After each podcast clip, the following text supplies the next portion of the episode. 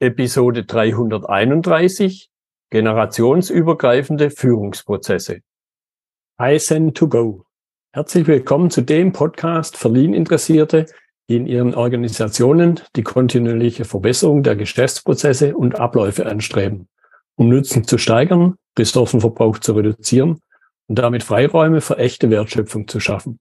Für mehr Erfolg durch Kunden- und Mitarbeiterzufriedenheit, höhere Produktivität durch mehr Effektivität und Effizienz an den Maschinen, im Außendienst, in den Büros bis zur Chefetage. Heute habe ich James Newell bei mir im Podcastgespräch, schon zum dritten Mal wieder ein spannendes Thema, durchaus mit Bezug zu den ersten beiden. Er ist Amerikaner schon seit über 30 Jahren in Deutschland, seit 1995, Berater und Begleiter für strategische Entwicklung mit dem Schwerpunkt Führungskräfte. Hallo James. Hey, grüß dich. Wie geht's dir, Götz? Schön wieder hier zu sein. Ja, ich habe ja schon ein kurzes Stichwort zu dir gesagt, aber stell dich gerne nochmal den Zuhörern vor, die möglicherweise ja die letzten beiden Episoden nicht gehört haben. Ja, genau. Auch, dass sie ein bisschen an mein, an mein Deutsch gewöhnen können, ne? meine Aussprache. Genau. Also, wie gesagt, ich bin Amerikaner. Oft sage ich, wenn Leute mich fragen oder fragen, wo ich unter Franken herkomme, meine Frau, wo komme ich her? Ich sage Kanada. Und dann kann ich die ganzen Fragen, wie in politische Fragen, kann ich komplett umgehen oder aus dem Weg gehen, wenn ich keine Zeit habe zu erklären, welche Seite ich stehe. So ich sage, wenn ich keine Zeit habe, ich bin aus Kanada. Wenn ich Zeit habe, sage ich, ich komme aus New York und dann gehen die Fragen los. Aber ich bin seit 95 in Deutschland und habe seit Jahren, mehrere Jahren, sehr viele amerikanische Führungsprinzipien, Führungsmethoden äh, wertorientierte Führungsprinzipien umgewandelt und in, auf die Deutsche nicht nur übersetzt, aber auch die Kontext, also wie man das in der deutschen Sprache und auch mit der deutschen, der, der deutschen Mentalität, dass es auch besser ankommt, wo eins zu eins kopieren gibt nicht immer. Und ich habe mich zu, zu Ziel gemacht, die Prinzipien sind richtig gut, die sind fundiert, aber wie man die in Kontext bringt, ist entscheidend. Und das, das befasse ich mich seit oh, fast 20 Jahren mit verschiedenen Methoden, von Verkaufsmethoden zum Führungsmethoden, strategische Führung, ähm, sogar die japanischen Verständnisse von Hoshin Connery. Die sind auch nicht eins zu eins zu kopieren in Deutschland. Geht nicht so einfach. So die Frage ist, wie schafft man diesen Prinzipien zu umwandeln in das deutsche Kontext. Ja, und das ist, was mir meistens bewegt. Und ich bin mit, mit hier fünf Kinder, deutsche Frau, Gott sei Dank, und freue ich mich, dass ich in Deutschland bleiben darf, auch ja. wenn es kalt ist. ja, gut. Und jetzt haben wir ja noch mal ein spannendes Element, können wir es nennen, weil ja im Grunde, selbst wenn ich mich auf eine Nation beschränke, ja dort auch nicht alle Menschen gleich sind. Schon alleine eben das Thema Alter, also Generationen. Und da mal zum Einstieg dieser Begriff, so wie ich ihn ja auch für unsere Episode heute gewählt habe, generationsübergreifende Führungsprozesse. Was ist deine persönliche, dein persönlicher Blick auch, deine Begriffsdefinition? Also für mich ist die, ist die Herausforderungen oder das Begriff, Begrifflichkeit, ich muss vorstellen, im Moment gibt es bis zu sechs, mindestens fünf Generationen auf dem Arbeitsmarkt, die teilweise zusammenarbeiten. Vom Babyboomer bis Gen Z. Das sind fünf Generationen. Das sind fünf unterschiedliche Arbeitsweisen, fünf verschiedene Arbeitsmoralen, unterschiedliche Verständnisse, was Arbeit bedeutet. In, in fünf verschiedenen Generationen, vom Babyboomer der im Prinzip nach dem Krieg ganz andere Mentalität bis hin zu der Gen Z, der gerade konfrontiert ist mit, äh, mit, mit Covid. So, der, der Generational Diversity oder diesen generationsübergreifende Aspekte ist, wenn ich eine Führungskraft bin, wie schaffe ich einen diversen Team, ein, ein generationsübergreifenden diversen Team zu führen, zu, ähm, dass ich optimale Ergebnisse bringen kann, trotz diesen unterschiedlichen Arbeitsweisen und unterschiedliche Moralen, wie die die Arbeit betrachten. Mhm. Ja, und ich bin ja als Führungskraft auch selber wiederum unter diesem Generationsaspekt Teil des Systems. Genau, genau. Also allein, wenn ich äh, in meiner Generation, ich bin sehr leistungsorientiert. Das heißt, unsere Generation, also nach Babyboomer, also Gen X, das ist ja Gen X, Boomer-Generation, Builder, ja, der Buster-Generation, der Gen X-Generation. Wir sind, wir sind sehr, sehr ähm, leistungsorientiert oder auf Englisch keep it real. Das heißt, wir wollen Zahlen, Daten, Fakten, wir wollen, wir wollen Ergebnisse sehen. Sehr, sehr, und das, diesen Leistungsorientierung hat einen Konflikt mit manchen Generationen, die, die eher die wollen wissen, warum die arbeiten. Die haben einen, einen großen ähm, Bedürfnis, diesen Leidenschaft zu spüren bei der Arbeit. Und dann kommt die Leistung. Und bei meiner Generation, wo ich mich fühle, ich will einfach Leistung bringen und da identifiziere ich mich. Also eine ganz andere Blickweise. Und ich habe auch, wenn ich jetzt Führungskraft bin, habe ich auch ganz andere Erwartungen an meine Mitarbeiter. Ich erwarte auch, wenn ich leistungsorientiert bin, erwarte, erwarte ich auch Leistungsorientierung von meinen Mitarbeitern. Aber das kann ich nicht unbedingt erwarten. Ähm, ein ganz anderes Verständnis, wie ich, wie, wie man Leistung versteht.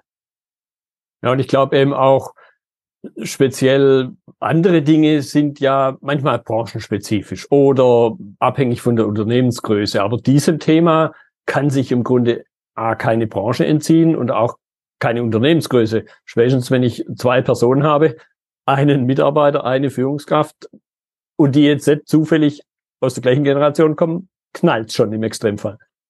Ja, das ist oft das Fall, dass die einfach nicht einander verstehen, weil es einfach auf die gleiche Aufgabe unterschiedliche Vorgehen, unterschiedliche Erfahrungswerten. Der, die neue Generation, die Gen Z-Generation haben eine sehr kreative Art und Weise, Sachen anzu, anzugehen. Die sind aufgewachsen mit einem iPhone oder mit, äh, mit einem Smartphone. Die sind aufgewachsen, zu coden zu können. Die, die sind mit ganz anderen technischen Mittel, verdienen es Effizienz, Effektivität, ganz was anderes, als ich zum Beispiel mit Excel aufgewachsen bin. Also bei mir Excel kann ich äh, dumm und dämlich mich äh, Statistiken äh, bauen, die für mich wichtig sind, aber einen Gen Z guckt das an, sagt, ich kann einen abbauen, der fünffach, hundertfach schneller ist und hat diesen 20 Nebeneffekte. Also gleiche Ergebnisse, verschiedene, ganz unterschiedliche äh, Hervorangehen oder Angehungsweisen. Ja, manchen deutsche Sprache, ne, schwere Sprache.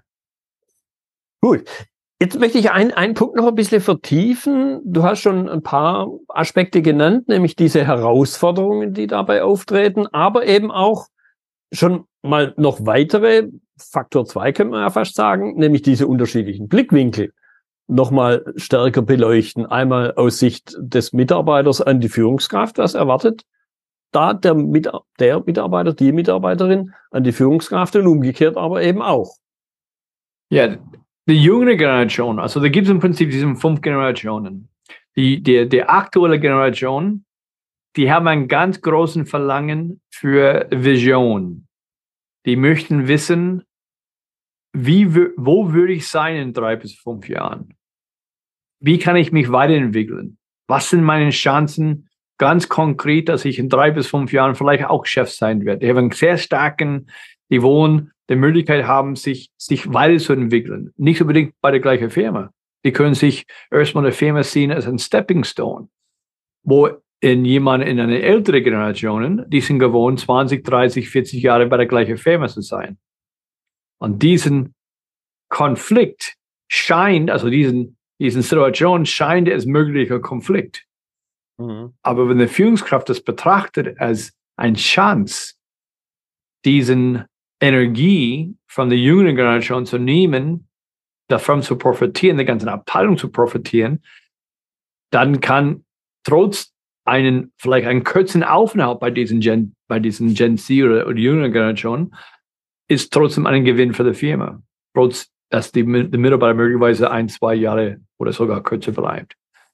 Es ist ein Blickwinkel. Wie schaffe ich als Führungskraft, alle meine Mitarbeiter in den verschiedenen Generationen einzubinden und auf der gleichen Ziel zu arbeiten, aber auf ihre eigene Art und Weise in die Freiraum zu geben.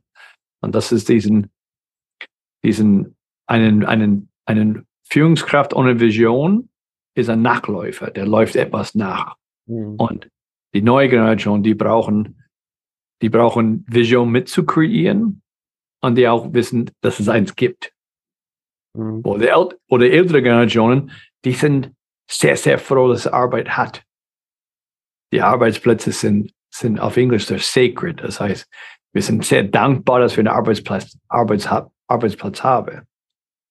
Ja, und eventuell dann aber auch so Aspekte wie einfach der eigene Ruhestand ja durchaus näher rückt und mit in, in den Blickwinkel rückt, könnte ich mir eben vorstellen. Ja, das ist, ja, die Frage ist auch, als Führungskraft, wie schaffe ich der, das Wissensmanagement? Wie, wie schaffe ich die aus die, aus die, aus die alten Hasen, kann man noch sagen, ne? aus die, aus die alten Wissen, wie schaffe ich die Wissenstransfer von die alte bewahrte Fachkenntnisse. Wie schaffe ich einen, einen, einen Atmosphäre, dass es gelingt, das Team an die Content oder diesen Wissen zu übertragen, dass es nicht verloren geht. Und wenn ich auf der Rente gehe, ich habe egal, ich vielleicht nur fünf Jahre vor mir. Die Frage ist, ich habe 40 Jahre lang oder 50 Jahre lang die Wissen aufgebaut. Wie soll ich in fünf Jahren das Wissen weitergeben? Mhm. Und da ist die Frage, wie schaffe ich neuen Wege zu gehen als Führungskraft, um diesen Wissenstransfer zu ermöglichen? Und was gebe ich, was gebe ich das Team für Freiraum, das zu entfalten? Ein guter Beispiel. Ich habe meinen auch ein Führungsteam gehabt mit fünf Generationen sogar. Ähm, und ich habe die gepaart. Ich habe gepaart alte Hase oder etwas für eine ältere Generation mit einem ganz ganz frisch, also gerade aus der, also gerade 19 oder 20 zusammengetan. Und die Aufgabe war, voneinander zu lernen. Und nicht nur was, aber auch wie. Das mhm. heißt, dass die, die Ältere hat dann gelernt, the Superpower von den Jungen. Und die Jungen hat gelernt, die, die, die Superpower von die, von die ältere, von die ältere ähm, Person. Und die, durch diesen Art und Weise, wie die gelernt habe, damals war eine, eine Bereicherung für beide, beide, beide Parteien. Mhm. Weil die alten Methoden zu rechnen, als Beispiel, das gibt es nicht mehr. Aber die haben so, allein diese Art und Weise, wie man lernt, in diesen Zeit für die zwei Parteien um, vom, einen, vom einen zu lernen, war, war wertvoll. Das war, hat riesige Effizienz gebracht.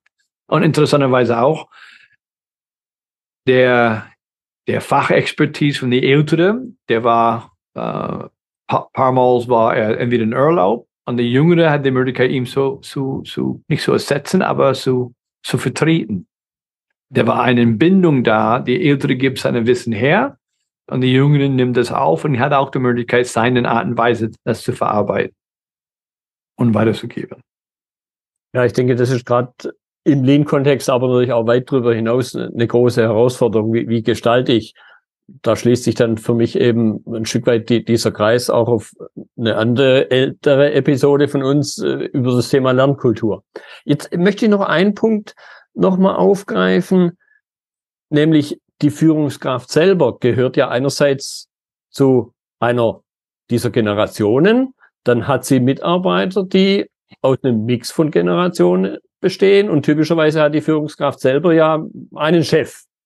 Mal, wenn es jetzt gerade der Geschäftsführer ist und der hat vielleicht noch seine Inhaber über sich. Und, und daraus entsteht ja ganz klassisch immer diese Sandwich-Position. Und jetzt könnte ich mir eben vorstellen, unter dem Aspekt Generationen kommt da ja noch was weiteres hinzu. Ja, das ist, wie heißt diesen, wenn eine Generation übergibt an die nächsten Generation? Da gibt es ja. auch in Deutsch, ich, ich hätte den Begriff vergessen. Aber wie, wie gibt man das, wie gibt man das ab? Also, wie schafft man einen, einen, einen Plattform oder ein Environment, das die ältere Generation an, den, an die jüngere, an die nächsten Generation übergeben kann, um den Freiraum zu gestalten, der generationsrecht recht, gerecht ist. Mhm. Und das ist sehr schwer, weil die ältere Generation haben das möglicherweise aufgebaut. Das ist eine Babyboomer-Generation. Die meisten sind entweder was übernommen von der Boomer-Generation, von der Builder. You know, die Builder-Generation ist 29, 19, 1929 bis 45. Na, 45, dann 46 bis 64. Das ist die Boomer-Generation, die Babyboomer-Generation. Das ist nach dem Krieg. Das heißt, der ganze Mittelstand war oft nach dem Krieg aufgebaut. Die haben das mit ihrer, mit, auf Englisch mit ihrer bare hands, mit die, mit den Händen aufgebaut. Und das abzugeben an eine Generation, eine Gen X-Generation zwischen 65 und 82 oder sogar der Millennials.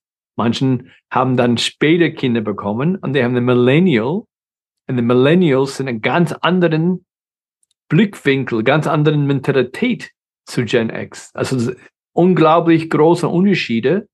Gen X sagen, keep it real. Lasst es einfach ehrlich, transparent geradeaus. Millennials, das ist die 83 bis 2000, die sind gewohnt, lieben es wie einen Cafeteria. Ich kann nehmen, was ich will. Ich kann hier einen Job da, das kann ich nehmen. Ich kann zu einem, wie heißt das, so einen, ähm, ein Cafeteria auf Deutsch. Und ich kann nehmen, was ich möchte. Ich kann, ich kann den besten Salat rauspicken. Das heißt, allein durch die unterschiedlichen Generationen, die alte Bilder oder die Boomer-Generation, die haben das mit ihren Händen erarbeitet, dienen das abzugeben an die nächsten Generationen, an Millennials. Das ist eine riesige Herausforderung und da müssen unbedingt ähm, oft einen, einen, einen Mittler zwischen, einen Vermittler, also ein Vermittler zwischendrin, Unterstützung einfach diesen Blickwinkel zu, äh, zu beleuchten, zu durchleuchten und Lösungen zu finden. Weil das kann sehr gut gelingen. Es gibt viele Firmen, die das sehr gut gelingen. Ja, das ist dann wieder dieses, ich nenne es immer Marmeladeglas, in dem ich halt drin sitze und umständlich ja nicht alleine, sondern doch mit ein paar anderen Menschen, aber ich kann halt von außen nicht drauf gucken, was auf dem Richtig. Richtig, ja was, was, was sind jetzt konkrete, ja, nennen wir es Tipps von dir, wie eben auch wiederum diese unterschiedlichen Generationen möglicherweise, die sich in der Führungsrolle befinden, wie sie einerseits mit diesem vielleicht profanen Aspekt, aber und im Lean-Kontext sehr wichtigen Aspekt des Lernens, aber eben auch generell dem, dem Thema Führung. Was, was sind, sind da deine Empfehlungen, deine Tipps, wie man damit umgeht? Also ich, habe so, ich habe so allgemeine Konzepte oder allgemeine ähm, äh, Methoden. Eine ist die 80-20-Regel. 80 Prozent sind meine Mitarbeiter ihre Arbeitszeit für ihre Arbeit zugewiesen. Also im Prinzip, wenn ich ein, wenn ich ein Team habe, der, der, der divers ist von den Generationen, 80 Prozent ist normale Arbeitszeit und 20 Prozent von ihrer Arbeit, Arbeitszeit ist dafür benutzt, Cross-Learning, also voneinander zu lernen mhm. in das Team. Und ich mache das ganz bewusst, weil erstmal habe ich Team-Dynamik, ich habe Team-Coherency, ich habe die Möglichkeit Wissensmanagement, Wissenstransfer und wenn jemand ausfällt, habe ich auch die Möglichkeit, die inter, inter, interdisziplinarische Unterstützung von das Team. Und ich als Führungskraft, ich gebe mein Team fast einen Tag der Woche, das ist 20 Prozent, das ist acht Stunden, wenn es 40 Stunden Woche ist, ihr eigenen Zeit von ihr Teammitglieder zu lernen. Und das wiederum bringt sehr viel Effizienz, weil das Team arbeitet noch tatsächlich noch schneller trotz die wenige, die 20 Prozent an ersten Blick, der verloren geht, der geht nicht verloren, weil das, das, es baut sich ein Momentum auf. Das ist die 80-20-Regel. Dann gibt es ein Exercise, wo ich, wenn ich ein neues Team übernehme, die diesen Team sehr divers ist von Generationen, heißt Ditch the Niche. Mhm.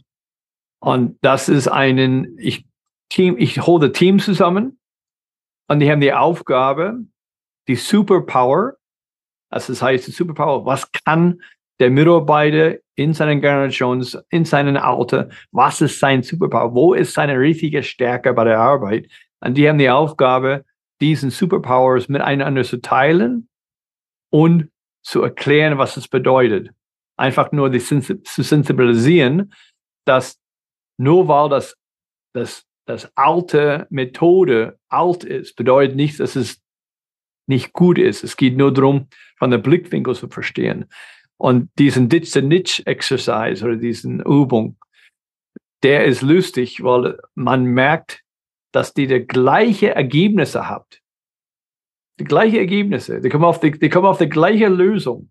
Mhm. Einfach nur unterschiedliche, unterschiedliche Wege dort, dort äh, hinzu. Cross- und Reverse-Mentoring, das ist die dritte. Ich lasse meinen Abteilungen oder meinen Mitarbeiter ähm, sich gegenseitig mentoring, aber Reverse Mentoring. Das heißt, die Ältere wird von der Jüngere gementort. Mhm. Also das ist ähm, etwas vorgeschrittene Aufgabe, weil das ist nicht so einfach. Aber die Jüngere hat die Aufgabe, die, die neue Wege, die neue Welt, die Ältere ein bisschen beizubringen. Und ähm, das gut, das gelingt nicht jeder, aber das ist einen ähm, Cross- oder Reverse-Mentoring. Ja, da könnte ich mir vorstellen, dass es auf beiden Seiten vielleicht Vorbehalte gibt, so im Sinne ein bisschen übertrieben ausgedrückt. Der Jüngere denkt, boah, was soll ich dem alten Sack, um krass auszudrücken, was soll ich dem jetzt noch beibringen? Vielleicht mit dem Vorbehalt, der ist gar nicht mehr lernfähig. Kann ja durchaus sein, weil man vielleicht im eigenen Familienkontext diese Erfahrung gemacht hat und umgekehrt natürlich vielleicht die, die gleiche Geschichte. Der Ältere hat vielleicht Vorbehalte gegenüber dem Jüngeren, weil er glaubt, er möchte nichts von ihm lernen, weil vielleicht, vielleicht seine eigenen Kinder mal im jugendlichen Alter so irgendwie unterwegs waren. Genau, das, das, das habe ich sogar. Ich habe Kinder, ich habe Mitarbeiter, die genauso alt wie meine, wie meine äh, älteste Sohn ist. Und ich kann mir manchmal, es ist manchmal sehr schwer zuzuhören, wie mein, wie jemand, meine, meine, meine, genauso alt wie mein Sohn ist, der mich dann vorwerft, dass ich nicht unbedingt äh, gerade wertschätzende kommuniziert habe. Mhm. Das ist, das ist, ähm, aber das ist, das ist Reverse Mentoring. Das heißt, ich erlaube der, der Jüngere reinzusprechen, trotz seiner Ex Experience, seine fehlenden Erfahrungen. Und lass, ich lasse seinen Superpower mir reinsprechen. Das heißt, wenn er was kann mit dem Handy oder kann was mit iPhone oder sonst was mit, mit Technik, dann lasse ich ihm mir das zeigen. Und es gibt ihm ein, ein Wertgefühl und ich lerne neben, nebenbei was, äh, der Hammer was, was passiert. Und die anderen ist, als ich versuche, ähm, modernen ältere Leute, also ältere Generationen, die sehr modern sind, mit die jungen Genies. Ich habe in meinem Team teilweise richtig oder in, das, in der Firma habe ich teilweise die Jungen, die sind richtig Genies. Also die sind einfach Top 3%, einfach Spitzenklasse. Mhm. Und die bringe ich zusammen mit den modernen, älteren Generationen. Mhm. Und die modernen Älteren sind sehr, sehr wissbegierig. Die sind in der älteren Generation, aber es sind, die haben einen sehr großen Lernbedarf, wie ich. Also ich bin immer an Lernen. Ich liebe, was Neues zu lernen. Und wenn ich jemand habe wie ich, also in der älteren Generation, ich nehme dann einen Genie, also jemand aus der Gen Z, Gen Z, richtig top, und stecke die beide zusammen und gebe denen ein Projekt. Das mhm. ist, also, was da rauskommt, ähm, habe ich gesehen, wir haben, es ist einfach unfassbar, weil ich kriege dann die Fachkenntnisse von jemandem, der sehr lang dabei ist in diesem Fachthema und ist richtig offen für Lernen. Bringt aber seine Fachkenntnisse mit. Und der junge Genie, der ist agile, hundertfach agile, wegen der ist einfach der Gen Z ganz anderen Verständnisse von Technologie die beide zusammen, da habe ich einen ganz anderen Effekt. Mhm. Und das ist dann diesen Match the Modern Elders and the, and the Young Geniuses. Also die, die modernen, ältere Generationen mit den jungen Genies zusammenbringen. Das mhm. sind so vier Dinge, dass ich richtig bewusst versuche zu tun. Und äh, das gelingt oh, fast, fast immer. Die, die Cross- und Reverse-Mentoring, da, da, da dauert ein bisschen länger. Da muss eine gute Team-Dynamik sein. Mhm. Ja, ich könnte mir auch vorstellen, eben dadurch, dass ich jemand anders, das hat jetzt mit Generation, glaube ich, wieder weniger zu tun, dadurch, dass ich jemand anders was erkläre, wird mir ja das, was ich vielleicht so sprichwörtlich manchmal im Schlaf kann, also schon automatisch tue und gar nicht mehr drüber nachdenke, das rückt dann wieder in, viel stärker ins Bewusstsein und ich kann es dadurch durchs Vermitteln einerseits intensivieren und andererseits mir aber selber wirklich bewusst machen, was ich denn kann. Ja, das ist äh, genau das, das ist was passiert durch diesen Cross- und Reverse-Mentoring. Ähm, die alten Methoden, die bewahrt sind, die werden dann aufgegriffen und teilweise aufgefrischt oder einfach ergänzt mit neuen Technologie. Mhm. Und da habe ich Effizienz. Das heißt, beide haben, beide haben ihren Beitrag geleistet, jung und ältere Generation und hat sich nicht verändert. Das heißt, da gibt es immer diesen in Lean, das, das weiß es selbst, oft in einer äh, Firma oder einer Abteilung oder sogar ein Werk kommen dann die nächsten ED, die nächsten Prinzipien, Konzepte. Das heißt, die nächsten Lean, sonst was kommt. Und alles, was vorher gelaufen oder nicht gelaufen war, wird gleich zur Seite gelegt oder, oder in eine Tonne geklopft. Und sagt, ja, das hat nicht funktioniert. Und dann kommt der nächste Idee. Und dann kommt der nächste Buch oder sonst was. Und obwohl die alten Methoden haben sich, haben sich, die waren gut, ist einfach nicht mehr so praktiziert, das wird nicht so stabil praktiziert, hat seine Flair verloren, aber die Methode an sich selbst ist gut, es, es äh, kann man nicht, nicht sagen. Aber das einfach schlecht zu machen und was Neues zu bringen, das ist, das ist ein, das ist ein Katastro katastrophische Ergebnisse, weil das, der Mitarbeiter wird darunter leiden, weil er sagt, weißt du was, das ganze Zeug mit Lean kann, kann, kann man vergessen, weil alles heißt Lean. Und wie schafft man beides? Wie schafft man die alten Sachen zu respektieren, aber zu, zu ergänzen oder aufzufrischen mit den neuen Technologien und neuen Ideen, ohne die alte bewahren schlecht zu machen. Mhm. Also, äh, gutes Beispiel, PDCA. Jeder kennt, jeder kennt PDCA. Wie, wie schaffe ich ein digitales PDCA zu machen? Ja. Wir kennen alte PDCA A3-Blatt. Ja, A3, A3, auf ein A3 aufmalen, aufschreiben, die alte japanische Methoden, alles mit der Hand aufschreiben, da gibt es Gründe für. Ja, was man übt mit der Hand, wird irgendwann, ähm, irgendwann zu einer Gewohnheit.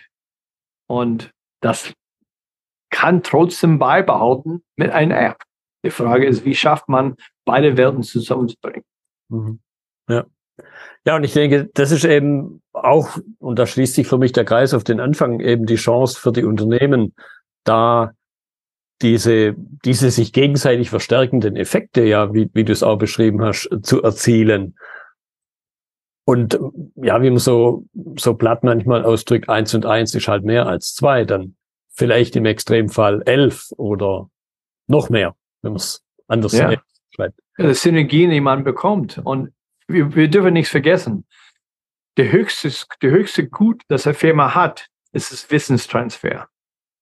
Wenn das Wissen geht in Rente und es nicht verteilt so gut wie möglich, ist das ganze Wissen, ist das, also das ist komplette Verschwendung. Und das wieder aufzubauen, ist, weiß nicht, 50-fach teurer.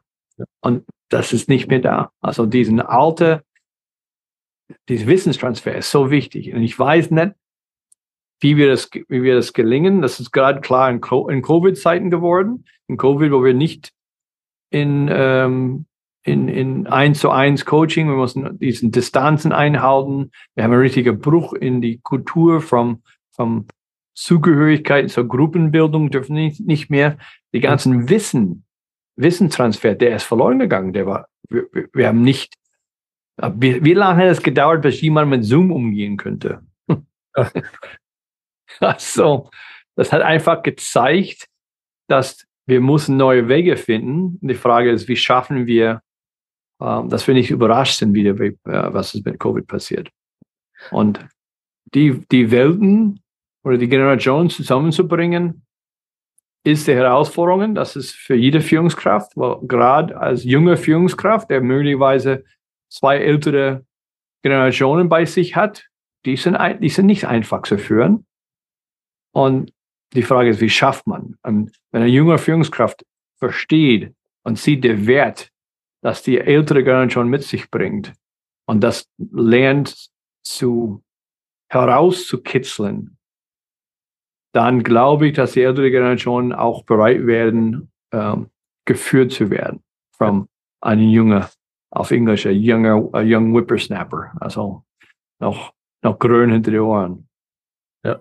Gut, das bringt mich jetzt auch so ein bisschen auf, auf meine Abschlussfrage, die ich immer ganz, ganz stelle. Wie sieht ein, aus deiner Sicht, möglicherweise idealer Einstieg aus, wenn eine Führungskraft, die jetzt vielleicht uns unserem Gespräch zugehört hat und gesagt hat, ja, da hört sich manches bekannt an für die eigene Situation. Was ist da der ideale Einstieg? Dein, dein Tipp so ein zum Abschluss. Ich werde das Team zusammenbringen und tatsächlich über, über Teamfähigkeiten, persönliche Fähigkeiten, was kann Mitarbeiter X gut machen? Das heißt, einen Austausch zwischen über die Superpowers, über die, über die Fähigkeiten und letztendlich beobachten, wie das Team reagiert, wie der, wie der Übung läuft. Und normalerweise gibt es eine Dynamik. Das heißt, ich stelle mir die Frage, das ist, was ich tue, das ist, was ich glaube, ich gut tun kann. Und dann lasse ich das bestätigen von jemandem das Team. Das heißt, jemand in das Team hat die Aufgabe, anhand nicht nur sagen, ja, ja, das, das, das machst du gut. Nein, die, die, die Aufgabe ist, anhand von einem Beispiel zu bestätigen. Und was passiert ist, dass man fühlt sich wertgeschätzt, anderen hören zu, wie die anderen sich gegenseitig loben, gegenseitig erklären, was die, was die Stärken sind. Und interessanterweise, man fokussiert sich auf Stärken und nicht auf Schwächen. Und wenn ich die Stärken in den Vordergrund stelle, hilft das, die Schwächen ein bisschen aus dem Blickfeld zu schaffen. Und wenn ich eine Teamdynamik haben möchte, vom Stärken orientiert und will die Generationen überbrüchen, dann ist die, die Suche auf Stärken, die in das Team bestätigt sind, wird dann ein guter Einstieg für egal welche Alter für Führungskraft mhm. eine alte oder eine junge Generation, wenn er auf Stärken konzentriert und lässt sich Stärken von das Team bestätigen lassen und auf die Stärken dann ähm, ausweiten oder verstärken, dann wird die generationsübergreifende Differenzen meistens weniger. Weil die generationsübergreifenden Differenzen sind meistens auf Schwächen fixiert, mhm. statt auf Stärken. Ja. Wenn die Führungskraft auf Stärken, auf die Stärken von den Unterschieden auf das ähm, einen Blick drauf werft und das äh, sensibilisiert und das regelmäßig macht, äh, fast wie einen äh, MEG, ne, Mitarbeiterentwicklungsgespräch, eher wie ein TEG, ein Teamentwicklungsgespräch. Und das ist nicht über die Ergebnisse von der Abteilung, sondern auf die Stärkenorientierung und die Stärkenerweiterungen in das Team. Ja, das wird mein mein großen Tipp sein. Prima. James, ich fand es wieder, da wiederhole ich, wiederhole ich mich immer wieder zum Schluss. Ich fand es wieder eine spannende Unterhaltung mit Elementen drin, die mich ein Stück weit ja selber betreffen, weil dem Thema Generationen und unterschiedliche Generationen kann sich im Grunde ja niemand entziehen. Und deshalb danke ich dir definitiv für deine Zeit. Hey, danke, danke auch. Hat mich auch gefreut, wieder hier zu sein und vielleicht sehen wir auf einer Konferenz irgendwann bald. Das war die heutige Episode im Gespräch mit James Newell zum Thema generationsübergreifende Führungsprozesse. Notizen und Links zur Episode finden Sie auf meiner Website unter dem Stichwort 331. Wenn Ihnen die Folge gefallen hat, freue ich mich über Ihre Bewertung bei Apple Podcasts. Sie geben damit auch anderen Interessierten die Chance, den Podcast zu entdecken. Ich bin Götz Müller und das war Kaizen to go. Vielen Dank fürs Zuhören und Ihr Interesse. Ich wünsche Ihnen eine gute Zeit bis zur nächsten Episode. Und denken Sie immer daran, bei allem, was Sie tun oder lassen, das Leben ist viel zu kurz, um es mit Verschwendung zu verbringen.